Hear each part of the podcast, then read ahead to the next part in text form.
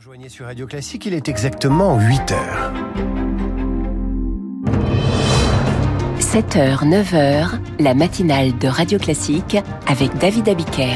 Et le journal vous est présenté par Virginie Fulpin. L'agenda d'Emmanuel Macron est prêt, 20h15, rendez-vous avec la nation. C'est la conférence de presse du président ce soir.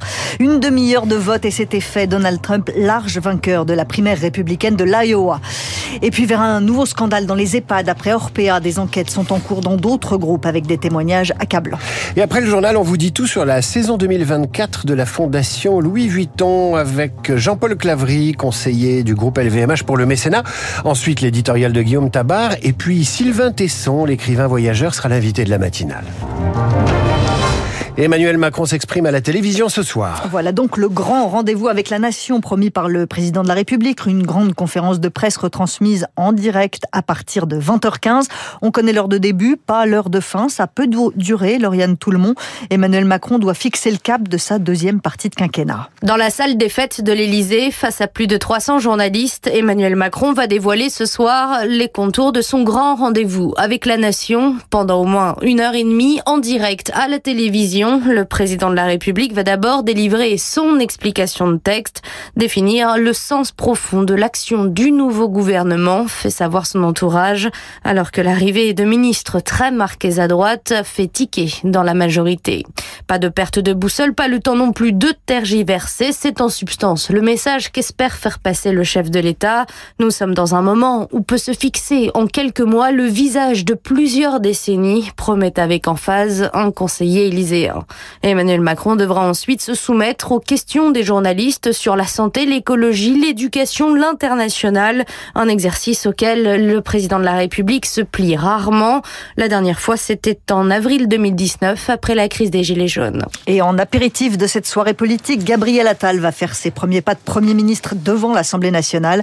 Séance des questions au gouvernement cet après-midi.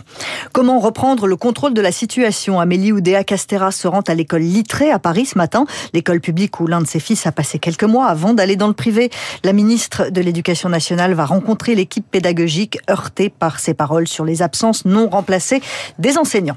Donald Trump est bien le favori du camp républicain pour la présidentielle américaine, large vainqueur du caucus de l'Iowa cette nuit. Laurent Saïm, vous êtes notre envoyé spécial à Des Moines. Ce n'est pas une victoire, c'est un raz-de-marée. Donald Trump a donc gagné cette nuit l'Iowa avec plus de 25 points d'avance sur ses concurrents, un record historique. Lui et son équipe n'ont jamais dévié de leur stratégie. Peu de meetings, utilisation des réseaux sociaux et bien répéter en permanence être victime d'une chasse aux sorcières et vouloir le bien de l'Amérique. Avec son fils, Donald Trump est apparu à 22 heures à Des Moines au centre de convention pour remercier encore et avant tout son équipe de campagne. À la surprise générale, Ron DeSantis, le gouverneur de Floride, est arrivé second. Sera-t-il une menace pour Donald Trump? Personne ne le sait. Les campagnes se dirigent maintenant vers le New Hampshire, où auront lieu la semaine prochaine les primaires. À l'heure actuelle, Donald Trump, en dehors de la politique, doit aussi gérer des problèmes légaux avec 91 inculpations, 4 procès à venir et certaines convocations devant les juges qui commencent cette semaine. Laurent Saïm nous fait vivre la campagne présidentielle américaine sur Radio Classique. La maltraitance dans les EHPAD ne peut pas être une fatalité. Deux ans après le scandale Orpea, un autre groupe est dans le viseur de la justice. Une enquête est en cours dans un EHPAD euh, d'Omusvie à Toulouse. Parmi les pièces à conviction, des enregistrements sonores de maltraitance enregistrés par la fille d'un résident. Romain Gisolme est président de l'ADEPA, l'association des directeurs au service des personnes âgées. Ce qu'il réclame pour que les choses changent, c'est une loi sur le grand âge. Nous sommes dans un secteur où s'exprime une souffrance aussi bien des personnes âgées qui voudraient plus d'attention, des familles également qui se sentent insuffisamment soutenues et des professionnels, à commencer par les directeurs et les directrices, qui se disent ne pas être en situation de pouvoir faire leur travail aussi bien qu'il le faudrait parce que la puissance publique n'accorde pas suffisamment de budget pour recruter suffisamment de professionnels. Il faut que l'État arrive à adopter cette loi grand âge qui est attendue depuis des années, sans quoi nous reverrons régulièrement ressurgir des situations de maltraitance dénoncées aussi bien par les personnes âgées elles-mêmes, les familles, que les professionnels. Des propos recueillis par Julie Drouin. L'heure est au constat des dégâts à La Réunion après le passage du cyclone Bellal. Une centaine de pompiers ont été envoyés en renfort de métropole et de Mayotte. L'alerte rouge sera levée dans une heure dans l'île. Et puis les agriculteurs de la région Midi-Pyrénées manifestent à Toulouse aujourd'hui pour alerter sur leur situation économique. Plus de 400 engins agricoles sont attendus dans les rues de la ville. La circulation va donc être difficile. Ce sera le cas aussi dans les 15 départements en vigilance orange, neige et verglas. Ça part de la Manche à l'ouest au territoire de Belfort à l'est. Merci Virginie. À demain. Vous revenez avec vos après-ski peut-être. On ne sait jamais s'il tombe euh, plus prudent, de la neige hein, sur, euh, sur Paris et la région parisienne. Tout de suite, on vous dit tout sur la programmation culturelle et musicale de la Fondation Louis Vuitton. Bonjour Jean-Paul Clavry. Bonjour. Vous êtes le conseiller du groupe LVMH pour le mécénat, LVMH Maison Mère de Radio Classique. Merci d'être avec nous ce matin. On va parler de la programmation de la Fondation Louis Vuitton en 2024. Que va-t-il s'y passer? Bah écoutez, en 2024, d'abord, on va prendre notre plaisir avec Rothko, qui est un succès euh, fantastique. Déjà, fin décembre, plus de 400 000 visiteurs. Donc, l'exposition se termine début avril.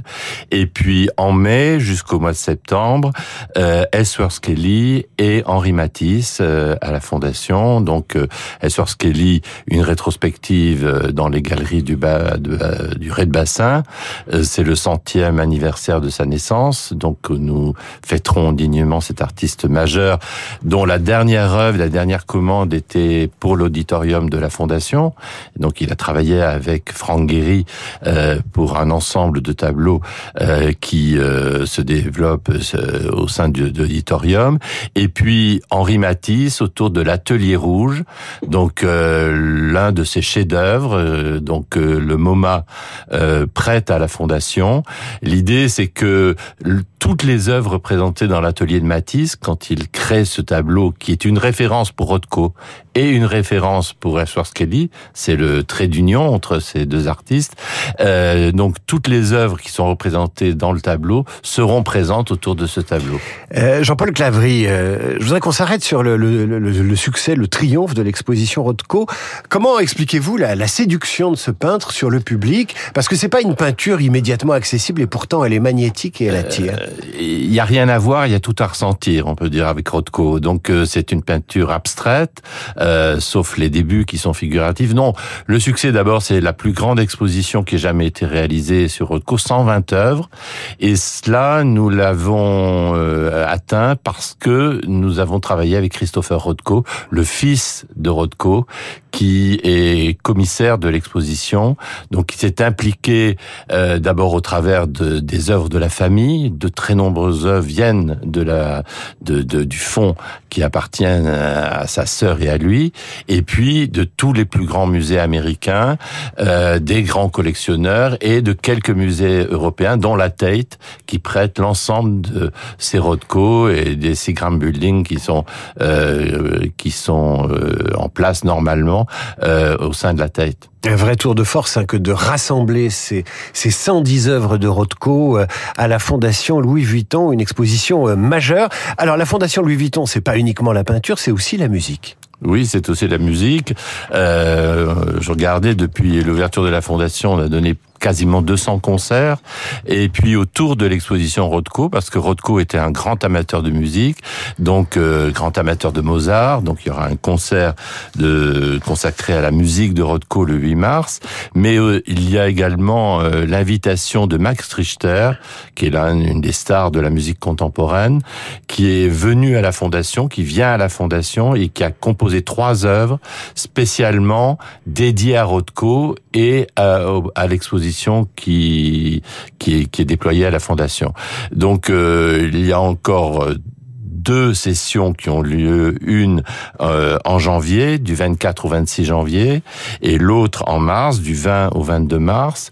Euh, D'une part, des concerts dans l'auditorium, mais ce qui est très original, euh, des concerts promenades, euh, Richter les appelle des déambulations au sein des salles, euh, des musiciens, des cantatrices, des violonistes, des violoncellistes sont placés, sont en place et interprète l'œuvre de Max Richter. C'est magique, c'est magnifique.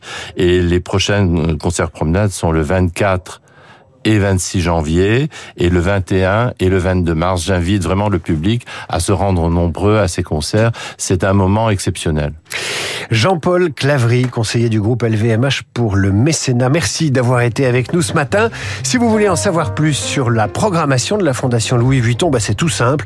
fondationlouisvuitton.fr. Vous aurez toutes les informations et je vous recommande l'exposition Rothko et évidemment les, les suivantes. C'est assez fantastique. Dans un instant, Guillaume Tabar pour l'édito avec le Figaro. Et juste après Sylvain Tesson est l'invité